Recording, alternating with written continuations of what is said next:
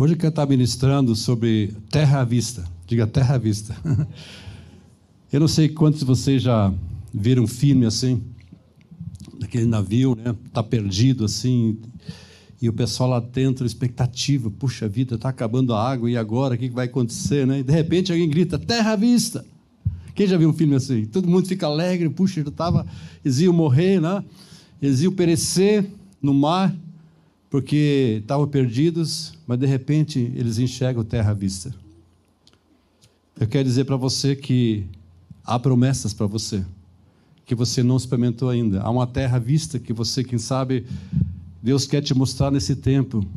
Há coisas que você não experimentou em Deus ainda. Há coisas que Deus quer se revelar para você. A salvação para você, a cura para você, a vida para você. Há coisas novas para você. Quantos creem que existe isso? Amém? Há coisas, a Bíblia diz que coisas que nós não experimentamos ainda, que olhos não viram, que nós não experimentamos, Deus tem reservado para aqueles que o amam. Quantos amam Jesus mesmo? Amém? Então é para você. No livro de 2 Pedro, 2 Pedro capítulo 1, versículo 3, 4, diz, visto como seu divino poder nos tem sido doado todas as coisas que conduzem à vida, à piedade, pelo conhecimento completo daquele que nos chamou para a sua própria glória e virtude. Versículo 4: Pelo quais nos têm sido doadas as suas preciosas e muito grandes promessas, para que por elas vos torneis co-participantes da natureza divina, livrando-vos da corrupção das paixões que há no mundo. Tem sido doadas o quê? As suas muito preciosas promessas. Há promessas para você e para mim. Eu creio que nesse tempo Deus está nos mostrando terra à vista. Há promessas para você que Jesus conquistou pra, por mim e por você. Amém? Quantos foram conquistados por Jesus? Amém? Agora, para conquistar a terra, a gente precisa de uma atitude diferente. Diga atitude diferente. O primeiro aspecto que eu estou falando hoje à noite, tenha um espírito diferente. Diga, eu preciso ter uma atitude, um espírito diferente. A gente precisa mudar de atitude, porque se nós queremos, e queremos mesmo, experimentar essa terra nova, aquilo que Deus tem para mim e para você, nós precisamos de uma atitude diferente. Diferente das outras pessoas. O mundo tem uma atitude, as pessoas têm uma atitude, mas você e eu, como cristão, precisamos ter uma atitude diferente. Não andar nos mesmos pensamentos que as pessoas pensam. Não pensar a mesma coisa que as pessoas pensam, ser diferente, diga ser diferente. Porque se eu não mudar, se você não for diferente, se você não tiver um espírito diferente, você não vai entrar, não vai perceber essa terra. Interessante que quando o povo de Israel ia para conquistar a terra prometida, quando sabe essa história? Deus falou: Olha, eu tenho uma terra boa para vocês. Sai do Egito, eles saíram do Egito e foram em direção a essa terra. E quando chegaram perto, eles não tinham entrado ainda, foi mandado dez espias para essa terra, para espiar a terra. Dois deles relataram uma coisa, os outros oito, outra coisa. Veja o que, que eles disseram aqui, amados. Vamos ver em Números 13.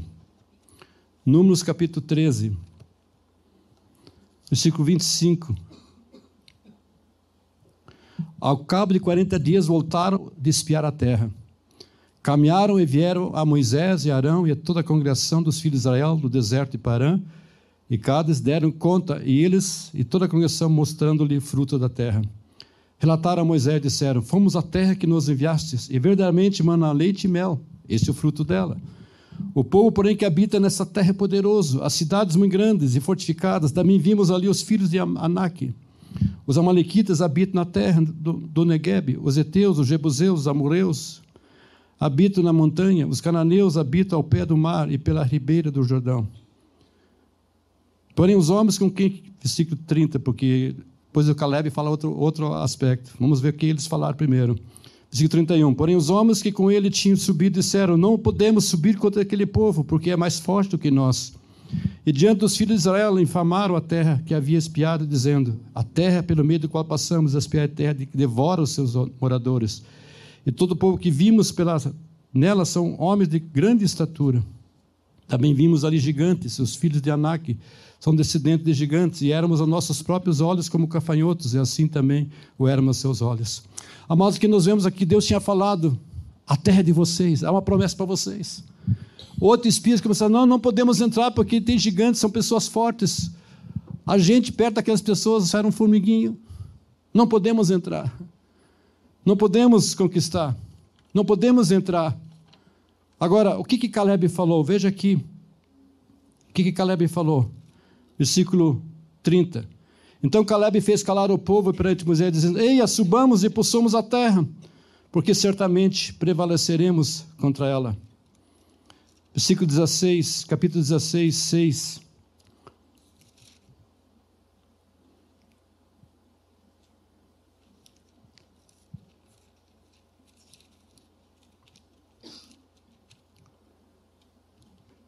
Capítulo 14, 6.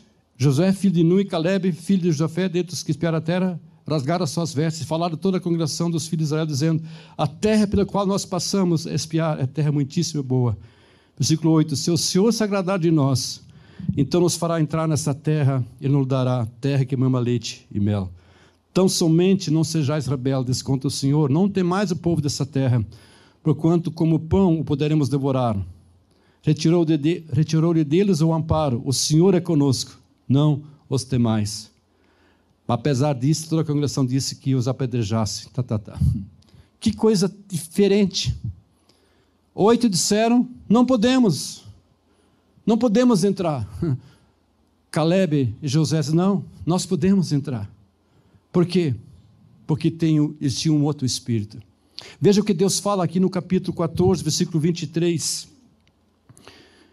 Nenhum deles verá a terra com quem juramento prometi a seus pais. Sim, nenhum da, daqueles que me desprezaram o verá. Porém, meu servo Caleb, viste que, novo, que houve, houve outro espírito e perseverou em seguir-me, eu o farei entrar na terra que espiou, e sua descendência a possuirá. Qual a diferença entre aqueles oito e aqueles dois? Houve um outro espírito, diga outro espírito uma atitude diferente. Amado, quer dizer para você que nós precisamos, que você e eu precisamos, é uma atitude diferente. Porque se nós queremos conquistar a terra, as coisas de Deus, as promessas de Deus, nós precisamos de uma atitude diferente. E deixa eu perguntar para você: você está vendo o que os outros veem? Ou você está vendo o que Deus vê? Você está vendo o que todas as pessoas estão vendo? Ou você está vendo, ouvindo aquilo que Deus está vendo e Deus está falando? Muitas vezes nós não estamos vendo o que Deus está vendo. Muitas vezes a gente está em circunstâncias, em situações, a gente não consegue ver o que Deus está vendo através daquelas circunstâncias. A gente vê na Bíblia diversas passagens onde havia homens que viam o que Deus estava fazendo e corresponderam. Deus falava para eles, eles perceberam a vontade de Deus, as promessas de Deus. Nós vemos histórias na Bíblia, podia falar muitas histórias, abrir a Bíblia e mostrar para vocês como que houve transformações através de pessoas que viam o que Deus estava fazendo. A vontade de Deus, eles perceberam, não, essa é a vontade de Deus, essa é a palavra de Deus, vamos seguir essa palavra, vamos entrar na terra, Deus está conosco, maior aquele que está comigo, aquele que está no mundo. No livro de 2 Coríntios, capítulo 4, 2 Coríntios, capítulo 4, versículo 18.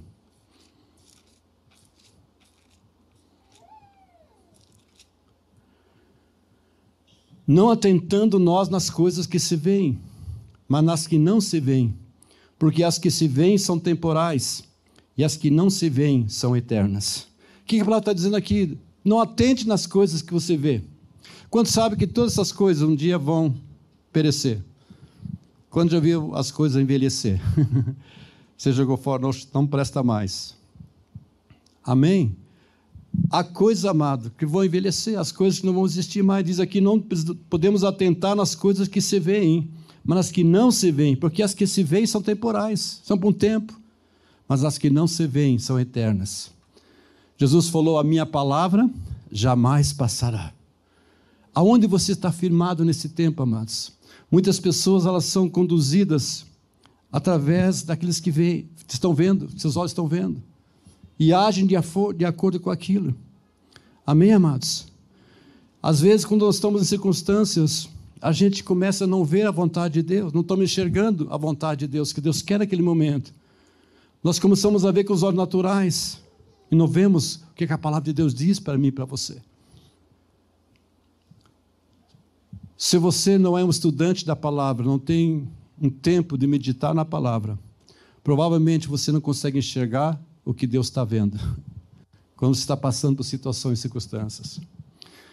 Este dia estava passando, eu passei por uma cirurgia muito delicada. Interessante que quando estava para entrar na sala de cirurgia, antes tinha uma antessala, depois entrava na sala. E eu fiquei mais ou menos preparando, as enfermeiras preparando, colocando agulha aqui, aqui, cheio de coisa aqui. E me levaram para a sala de cirurgia. E quando né, ia fazer o procedimento de anestesia, alguma coisa não funcionou lá. Eu sei que fiquei uma hora acordado, sem anestesia, até elas arrumarem aquela coisa. Mas imagine o que passou na minha mente. que passou na minha cabeça. Eu comecei a lembrar do Salmo 23. Eu passei a lembrar a palavra de Deus. Eu disse, oh Deus, Tu está comigo. Ainda que eu ande pelo vale da sombra da morte, não vou temer. Oh, Tu está comigo. Por quê, amados? É importante você citar a palavra. Porque ficar lá você, e ver pensando, puxa vida, um pastor amigo meu, quando foi fazer a cirurgia, ele não voltou mais da anestesia. Puxa Deus, será que é meu fim também? O inimigo começou a soprar coisas. Puxa, será que é a última hora minha aqui? Mas quando sabe como é importante você declarar aquilo que Deus pensa. É, o monitor não estava funcionando, aí tiveram que arrumar um monitor, não sei o quê. Sei que fiquei uma hora e dez mais ou menos lá, esperando até que funcionasse a coisa. E tive muitos pensamentos, amado. Mas muita palavra me veio na minha mente. Porque se você não conhece a palavra, você não sabe a vontade de Deus, os pensamentos de Deus. Vocês estão entendendo? Ah, mas eu penso, eu acho, mas a, questão é o que, que Deus pensa a respeito disso. Você crê que Deus está contigo nessa hora? Né? Muitos versículos vinham, outro versículo que vinha, né? nunca te deixarei só. tu está comigo, Deus, oh Deus, que, né? E foi tão legal que eu, quando vi, estava acordado. né? Porque fiz anestesia, adormeci, fiquei quatro horas com a anestesia, dormindo, e quando acordei estava, puxa, tá que estou vivo, estou vivo, que bom, obrigado Deus. Fui pra, pra, fiquei umas duas horas lá, recuperando, depois fui para o quarto. Mas quando sabe como é importante você falar aquilo que Deus pensa naquele momento. Não, eu sei, Deus, tu tens o melhor para mim, tu és um Deus bom. Amém? Amém, amados? Muitas vezes nós não estamos enxergando que nossos olhos naturais estão vendo mais do que Deus está pensando a respeito disso. A gente é muito natural, vê as coisas naturais, eu penso, eu acho. Mas o que, que Deus fala a respeito dessa situação? Deixa eu perguntar para você, o que Deus fala a respeito da sua situação que você está passando? O que Deus quer na sua vida? Áreas. Qual é a resposta de Deus para aquilo? Isso é muito importante. Amém? Segundo ponto, para você entrar na terra, nós precisamos lavar nossos olhos. Lave os seus olhos. Diga comigo, eu preciso lavar os meus olhos. Quanto sabe que às vezes se entrar uma sujeirinha no olho, você fica assim, né? Lagrimenta assim, você não consegue enxergar direito. Ah, de manhã, você, puxa, não estou enxergando direito, preciso de um óculos. não é verdade? Às vezes estamos com esses camas, não conseguimos enxergar direito as coisas, não temos a visão correta. Gostaria que você abrisse o livro de Ezequiel, capítulo 37. Ezequiel 37, versículo 4 em diante. Nós vemos que Deus levou Ezequiel em visão a contemplar um vale de ossos secos. Então imagine um vale grande. Não sei o que aconteceu, provavelmente eu via que saiu uma luta lá de soldados e, e muitos morreram lá. E aquele vale, né, tinha muitos que morreram, que já tem aqueles ossos, só ossos. Né? E Deus levou Ezequiel àquele vale. Disse, oh, Ezequiel, olha para esse vale. Olha para esses ossos que estão ali. E aqui no versículo 4, disse-lhe ele, quem Deus. Primeiro versículo 3 diz: Filho do homem, acaso poderão reviver esses ossos? Respondi, Senhor, tu o sabes. Disse-me ele: Profetiza esses ossos e dize: Ossos secos, ouvi a palavra do Senhor. Assim diz o Senhor Deus a esses ossos: Eis que farei entrar o Espírito em vós e vivereis. Porei tendões sobre vós, farei crescer carne sobre vós, sobre, os, sobre vós, estenderei pele e porei em vós o espírito e vivereis. E sabereis que eu sou o Senhor. Versículo 7: Então profetizei, segundo me for ordenado. Enquanto eu profetizava, houve um ruído, um barulho de ossos que batiam contra os ossos e se juntava cada um osso ao seu osso. Então imagina, amados, um vale de ossos secos. E Deus diz: Olha, Ezequiel profetiza sobre esses ossos. E deu a dica: fala isso, profetiza isso. E ele começou a profetizar. E quando ele começou a profetizar, declarar a palavra de Deus aqui, que Deus pensava a respeito, os ossos começaram a juntar. Imagina que loucura, mas se você estivesse vendo lá, perna para quem tem, né? Imagina ossos batendo contra ossos, meu Deus, o que está acontecendo aí, né? Mas é que está acontecendo. Ele profetizou segundo for ordenado. Olhei, e eis que havia tendões sobre eles, e cresceram as carnes, e se estenderam peles sobre eles, mas não havia neles o Espírito. Então ele disse: Profetiza o Espírito, profetiza, ó Filho do Homem, e diz: Assim diz o Senhor: Vem dos quatro ventos o Espírito, e assopra sobre esses mortos para que vivam.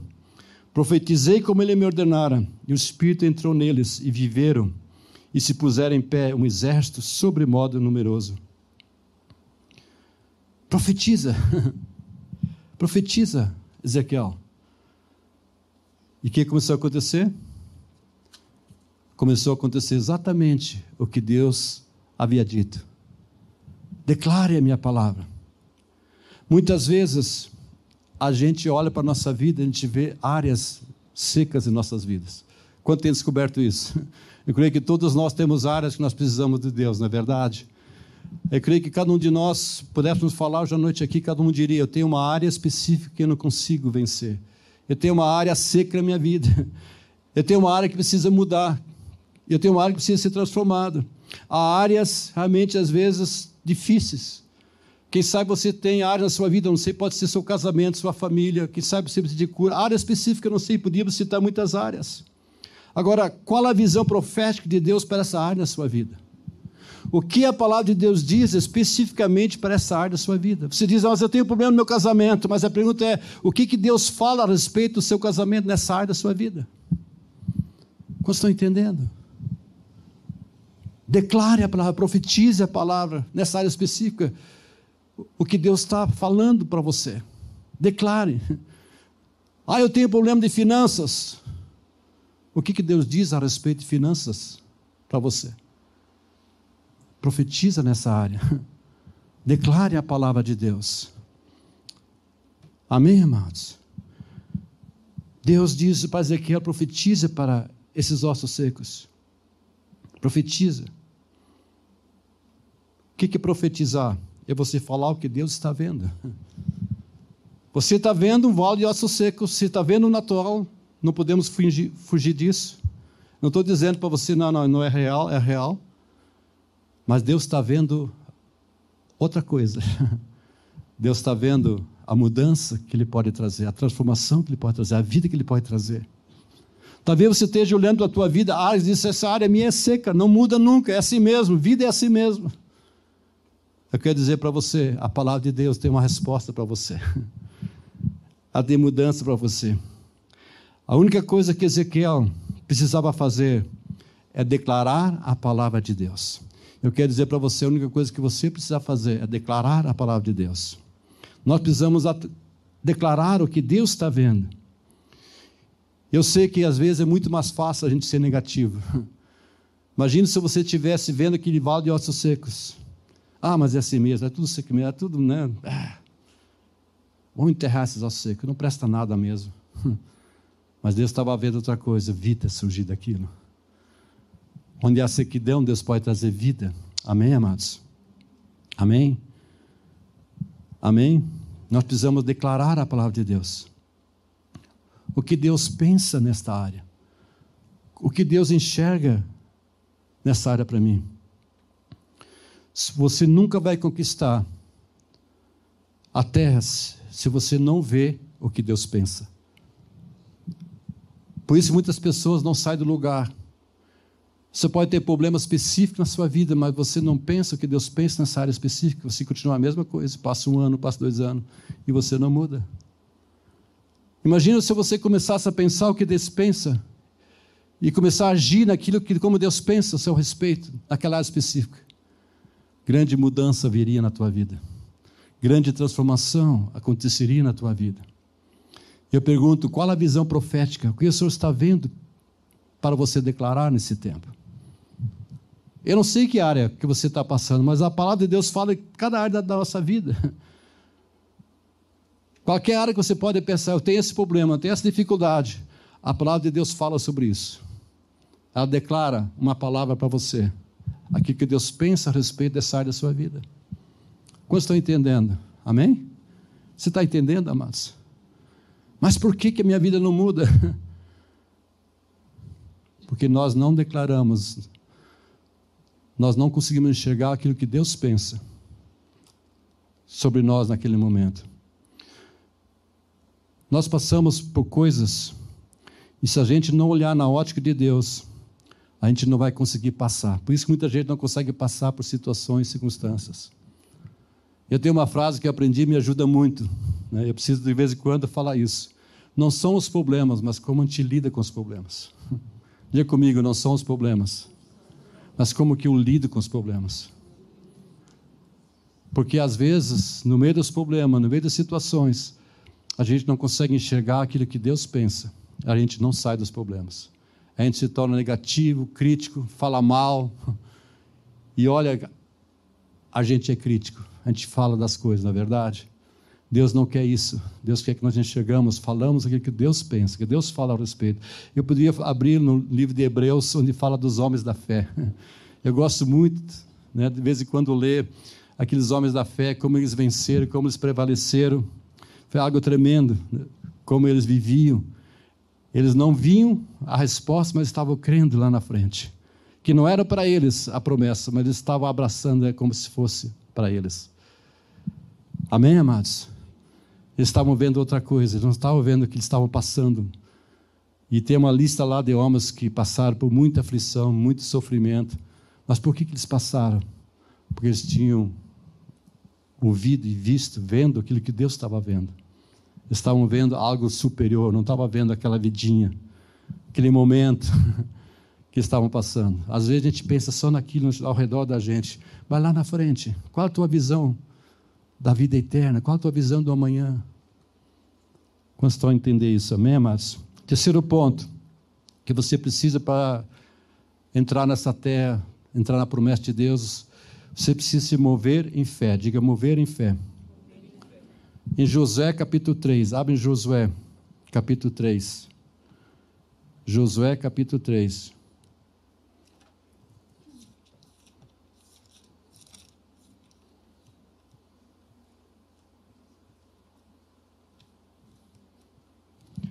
versículo 15 e 17.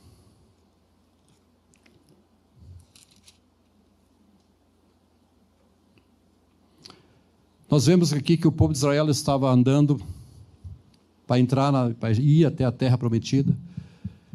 E quando eles chegaram a um rio chamado Rio Jordão, um rio grande, não era um riozinho pequeno, era bem maior que esse rio. Como é que é o nome desse rio aqui? Canoas. Era bem maior. E eles tinham que atravessar esse rio, e era um tempo de enchente muita água. Agora imagina você chegar a um propósito, para chegar à terra prometida. De repente encontra um rio cheio de água. E não tinha barco, amado. Não tinha, como eles vão atravessar? Não tinha como atravessar. Veja aqui, versículo 15 e 17. E quando os levaram à arca, chegaram até o Jordão. E os seus pés se molharam na borda das águas, porque o Jordão transbordava sobre todas as ribanceiras, todos os dias da cega. Pararam-se as águas que vinham de cima. Levantaram-se no montão, muito longe da cidade de Adã, que fica ao lado de Sartã. E as que desciam ao mar de Arabá, que é o mar salgado, foram de todo cortado. Então passou o povo de fronte de Jericó. Uau! Eles precisavam ir à frente. E agora? O que, que vão fazer? Eles colocaram o pé onde? Na água. E quando colocaram, colocaram o pé na água, o que começou a acontecer? A água parou. E todos passaram secos. Todos passaram secos. Agora a pergunta é: você está esperando as águas pararem para você passar ou você está colocando o pé na água primeiro? A gente sempre quer primeiro, primeiro tem que estar, tá, né? As águas paradas aí para mim passar. Mas as águas não estão paradas. Deus quer que, que você age em fé. O justo viverá por fé, o justo andará por fé.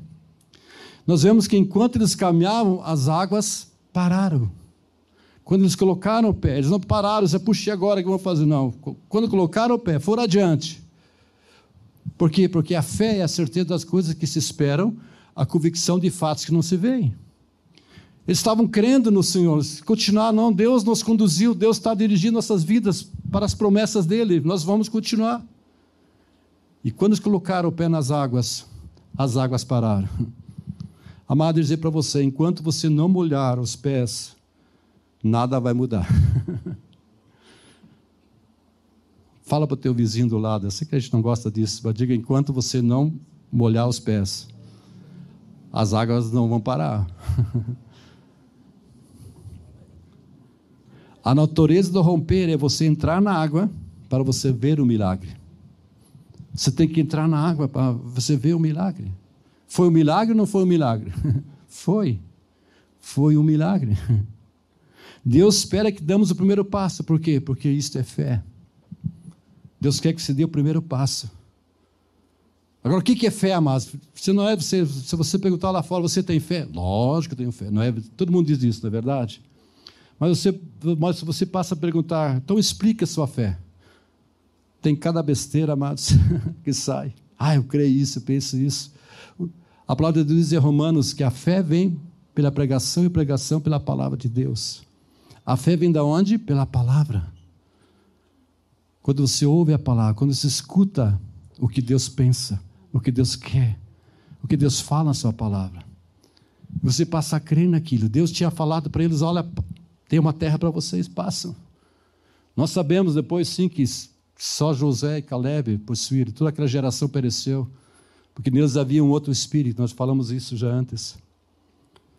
Mas o que Deus espera da minha vida é que nós demos passo de fé, criamos na palavra de Deus.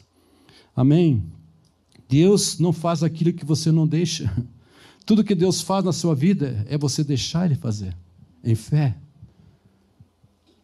Você quer que Deus haja na tua vida? Mas você tem que deixar Deus fazer então. Eu preciso deixar Deus faça na minha vida então. Eu necessito de ti nesta área específica. Deus espera uma atitude de fé. Nós precisamos ter uma atitude sem atitude, nada acontece. Amém? Deixa eu repetir isso novamente. Sem você ter uma atitude, nada vai acontecer. Uma vez veio um casal com um problema no casamento. Pastor, ore comigo, eu preciso mudar meu casamento. Aí eu falei para ele: o que você está pensando em fazer? ah, não sei, só ore. Olha, posso até orar, mas para que você possa entender o que Deus quer nessa área específica. O que, que Deus quer você como marido e como esposa? Você quer um casamento melhor? Então pratique isso. Tenha uma atitude diferente. Porque senão nada vai acontecer. Você tem que deixar Deus fazer. Então faça, tenha uma atitude. Porque sem atitude nada vai acontecer. Como estão entendendo? Existe algo que Deus faz, Deus já fez, está consumado, mas existe algo da minha parte que precisamos fazer. Muitas vezes oramos ao Senhor, se tu sabe o endereço, oh Deus, oramos, oramos, e é bom orar. Mas ao você orar, precisa perguntar, Senhor, o que, que tu quer que eu faça? Qual é a minha parte para fazer nessa, nessa área específica? Eu tenho certeza, amados, se você buscar a Deus, orar a Deus, se diz, eu tenho problema nessa área, se diz, Senhor, eu preciso ter uma atitude diferente, quero mudar essa área. Eu preciso da tua ajuda, Senhor, e Deus vai ajudar. Mas você tiver uma atitude diferente, fazer a tua parte, vai mudar. Pense um pouquinho qual área específica diz assim, nesta área está hum, tá seco, podemos dizer assim. Pense, eu não sei que área é. Vamos falar em casamento, por exemplo, que né, estamos falando nisso já, mas podemos falar milhares aqui. Então pense, minha esposa está rindo, né, bem? Ela sabe como é isso. Pense qual a atitude que você deveria ter para mudar seu casamento? Eu me lembro, mas deixa eu só contar uma, né? Tem muitas. tinha um, uma família, um marido e esposa, né? Ele não queria vir na igreja de jeito nenhum, não, era, não conhecia Deus. E ela já conhecia Deus, ia à igreja. Ela sempre convidava: Vamos para a igreja, bem? Não vou. Vamos, não vou. Aí um dia ele estava na sala, chegou o trabalho na sala, entrou, na, no, na sala tinha um vaso muito precioso que ela gostava muito. Ele chegou, quebrou aquele vaso, sem querer. E ele pensou: puxa vida, agora estou frito, que minha esposa vai falar de mim, vai ficar braba. E ela chegou na sala, quando ela chegou na sala, ah, bem, não tem problema, deixa eu limpar. Ele se assustou, mudou a atitude dela. Opa! No próximo domingo estava na igreja. Quantos estão entendendo? Mudou a atitude. Amém? Alguém tá, tem problema trazer a esposa, o marido, os filhos? Quem sabe a sua atitude precisa mudar. Era uma mulher braba, mas foi uma mulher braba nisso. Tem homem brabo, né? Não estou dizendo as mulheres, fala equilibrar a coisa aí. Tem homem, né? Cada. Quando estou entendendo? Qual a atitude? O que Deus está vendo nessa área da minha vida que eu preciso fazer? Amém? Quarto ponto para você conquistar a terra: toque em Jesus. Para você romper na sua vida, você precisa tocar em Jesus. Só em Jesus você tem vida. Fora disso, pode buscar filosofias, conceitos, outras coisas, outros deuses. O único que morreu, que Deus desceu, que Deus enviou, foi Jesus, seu Filho, para nos salvar, para trazer vida, para trazer restauração. Fora de Jesus, em Atos 3, fala: não existe salvação em nenhum outro, a não ser em Jesus. Então nós precisamos, você precisa tocar em Jesus. Abre comigo em Marcos capítulo 5, por favor. Marcos capítulo 5. Versículo 25.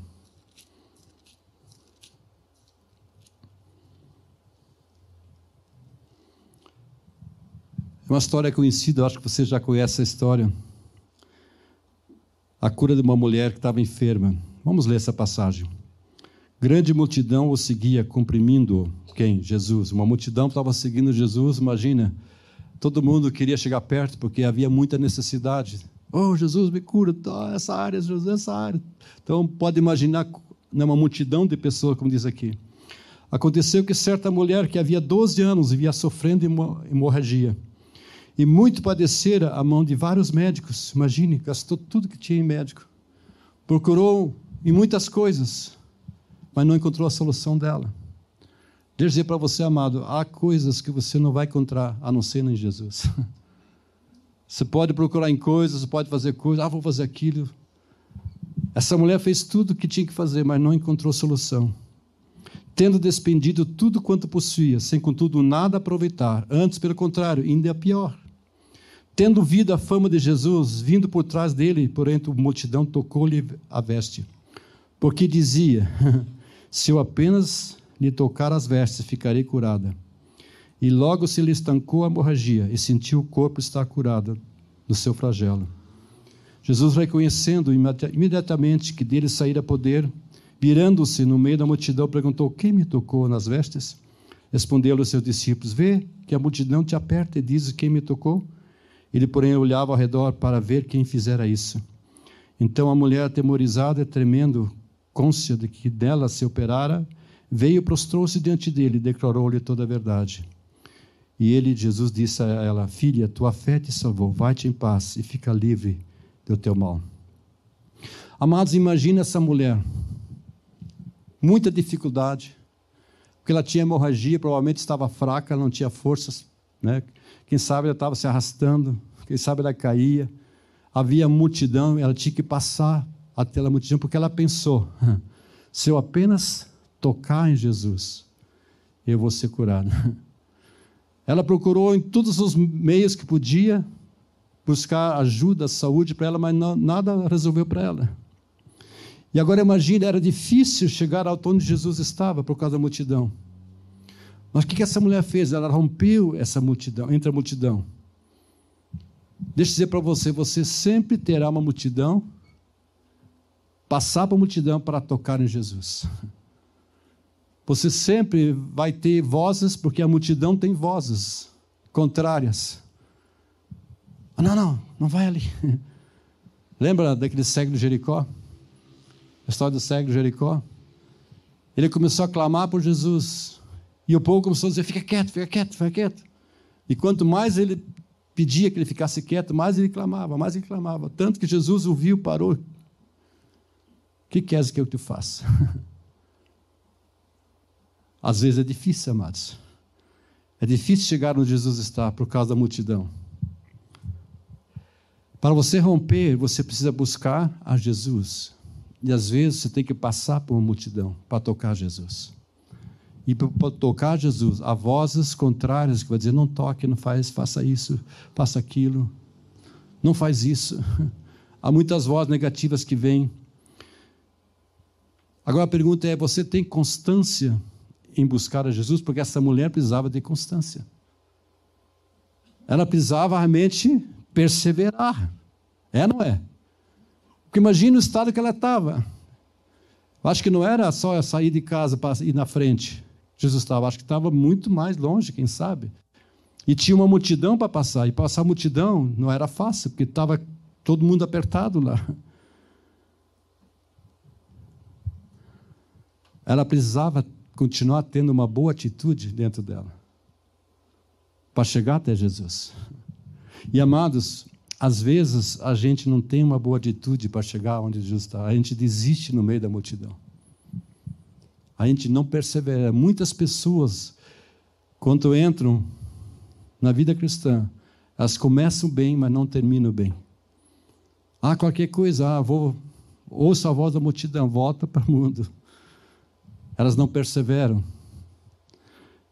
Essa mulher mostrou um princípio, ela pensou, Aí diz que ela pensou, ela começou na mente dela. Tudo começa na tua mente. A Bíblia diz: o que o homem pensa, assim ele é. Como você pensa, assim é. Então ela pensou: puxa, se eu apenas tocar em Jesus, eu vou ser curada. Ela teve o que? Um pensamento renovado, ela teve um pensamento correto. Ela tinha barreiras para tocar Jesus, porque era a multidão. Ela disse: Não, eu vou lá. Ela perseverou, eu vou tocar Jesus. Eu creio que muito sacrifício, quem sabe ela estava caída disse, tocou Jesus. E naquele momento Jesus parou, quem me tocar? Os discípulos disseram, Jesus, mas tu não está tocando, está tá espremendo você. Tu disse quem me tocou? Não, mas eu vi que alguém me tocou de uma forma especial. Eu penso que essa mulher podia ter desistido, porque ela precisava de muita perseverança. Assim com a gente também, amados. Eu pergunto para você: você persevera todo dia? Como que é você? Às vezes, quando ouve vozes, outras vozes, ouve as situações, vozes negativas, contrárias à sua fé. Devo dizer novamente: muitas coisas tentam impedir de você ir até Jesus. E muitas pessoas desistem no meio da multidão. Essa é a realidade. Eu conheço muitas pessoas assim.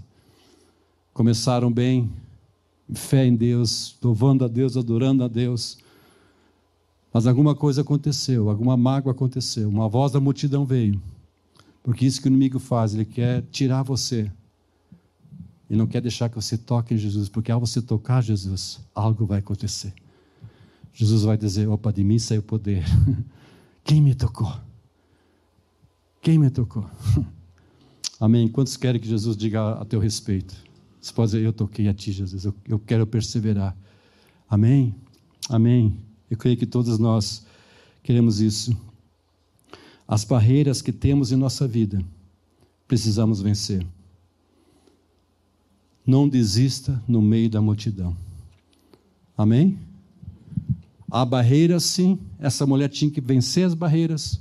Nós temos barreiras, você tem barreiras, mas para você conquistar a terra, terra à vista, você tem que vencer essas barreiras. Amém? Não desistir, perseverar. Amém? A Bíblia diz que nós não somos que retrocede, nós somos da fé. Hebreus fala isso. Você não retrocede, mas nós perseveramos. Haja que vier, haja que for. E a Bíblia diz: aquele que perseverar até o fim, esse será salvo. Amém? A pastora Nessi citou o exemplo das, das dez virgens que tinham azeite Cinco perseveraram. mantiveram o azeite, as outras cinco não. As outras cinco não. E voltou o noivo, aquelas que estavam com azeite entraram. As outras, quando chegaram na porta, estava fechada. Elas não perseveraram em buscar o Senhor, em meditar na palavra, em orar. Amém? Você precisa perseverar na tua vida. Quinto ponto que nós precisamos para conquistar a terra: se encher de esperança. Diga encher de esperança. Salmo 126. Abre comigo o Salmo 126.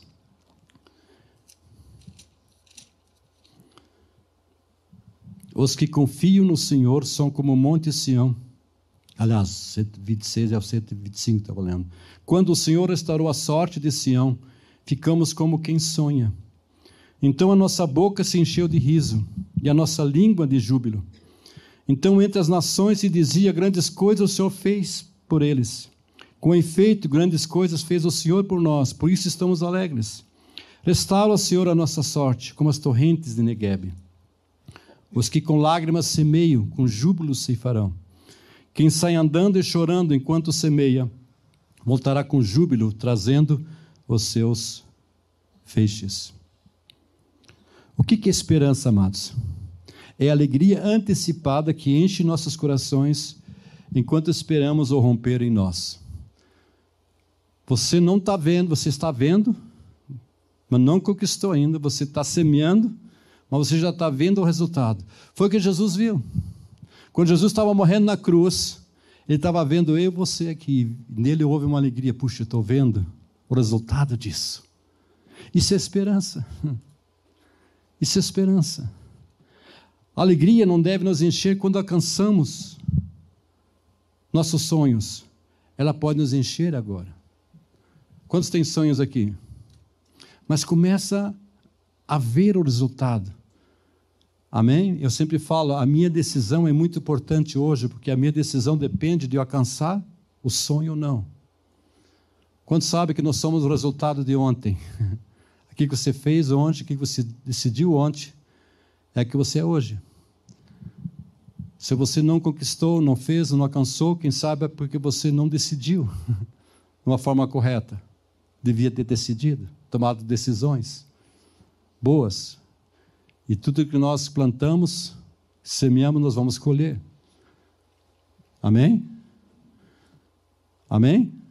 Lá no livro de Hebreus 11, 3. Hebreus 11, 3. Quer pôr para mim lá, querido? Não precisa nem abrir aqui. Hebreus 11, 3. Pela fé entendemos que o universo foi formado pela palavra de Deus, de modo aquilo que se vê não foi feito do que é visível. Pela fé entendemos o quê? Que o universo foi feito pela palavra. Deus falou: haja luz e houve luz. Deixa eu ver, abrir o versículo. Hebreus 11, 3.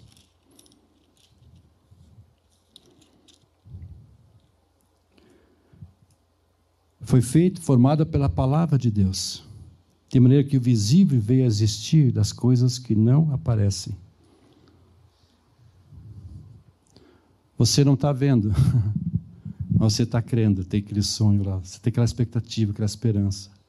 Tem um versículo que fala em um livro de Provérbios, Provérbios 13, 2.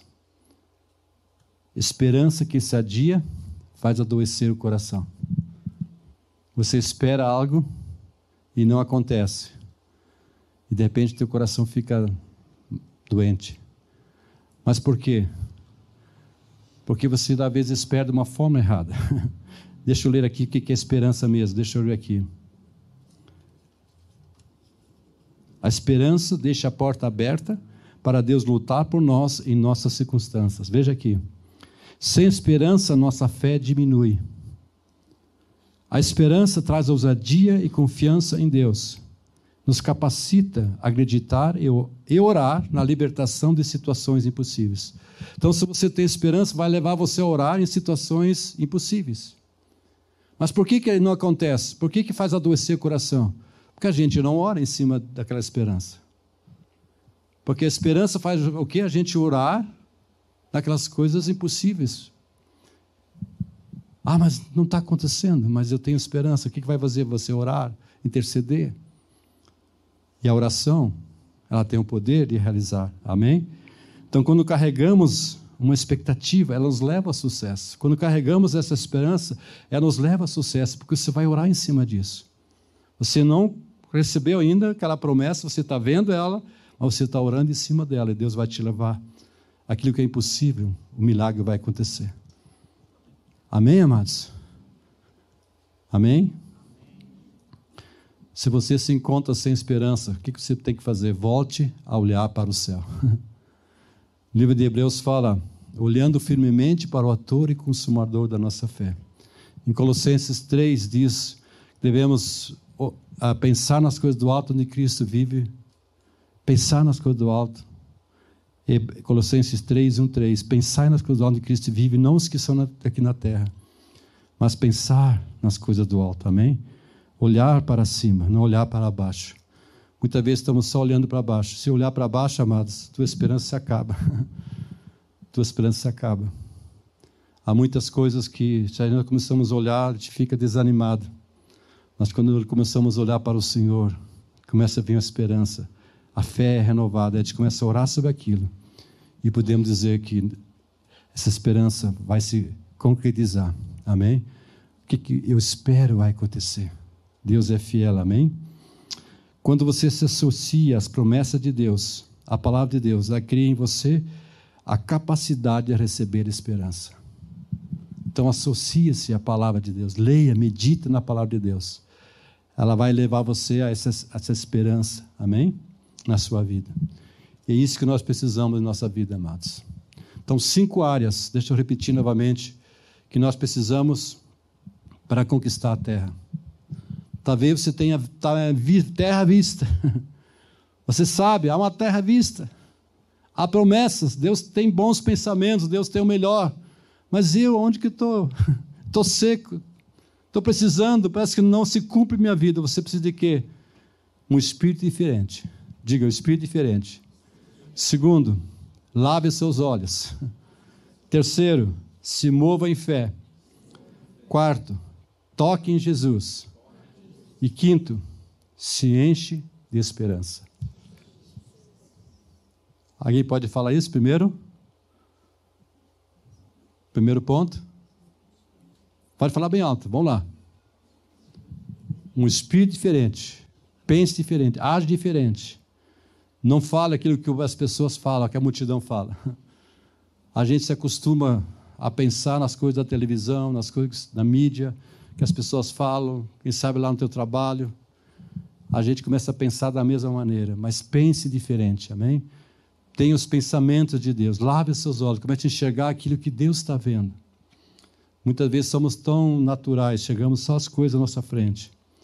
Mas olha aquilo que Deus pensa, amém? Se mova em fé. Caminhe, caminhe e põe teu, teus pés na água, amém? As águas vão abrir.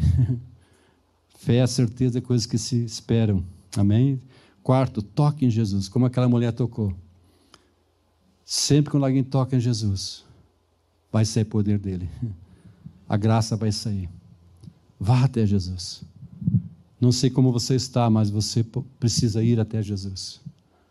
Jesus disse: Vinde a mim, todos que estão cansados, sobrecarregados, eu vos aliviarei. Vem, é um convite que ele faz de graça, não precisa pagar nada, amados. Lá no teu quarto, lá onde você está, vá até Jesus. Busca o Senhor. Amém? Derrama o teu coração, Senhor. A Bíblia diz, né, tu quando orás, entra no teu quarto e teu pai te vem em secreto, te recompensará. Entra lá você e Jesus. E toque Jesus. Persevere, amém? Persevere cada dia. E o terceiro, o quinto, se enche de esperança.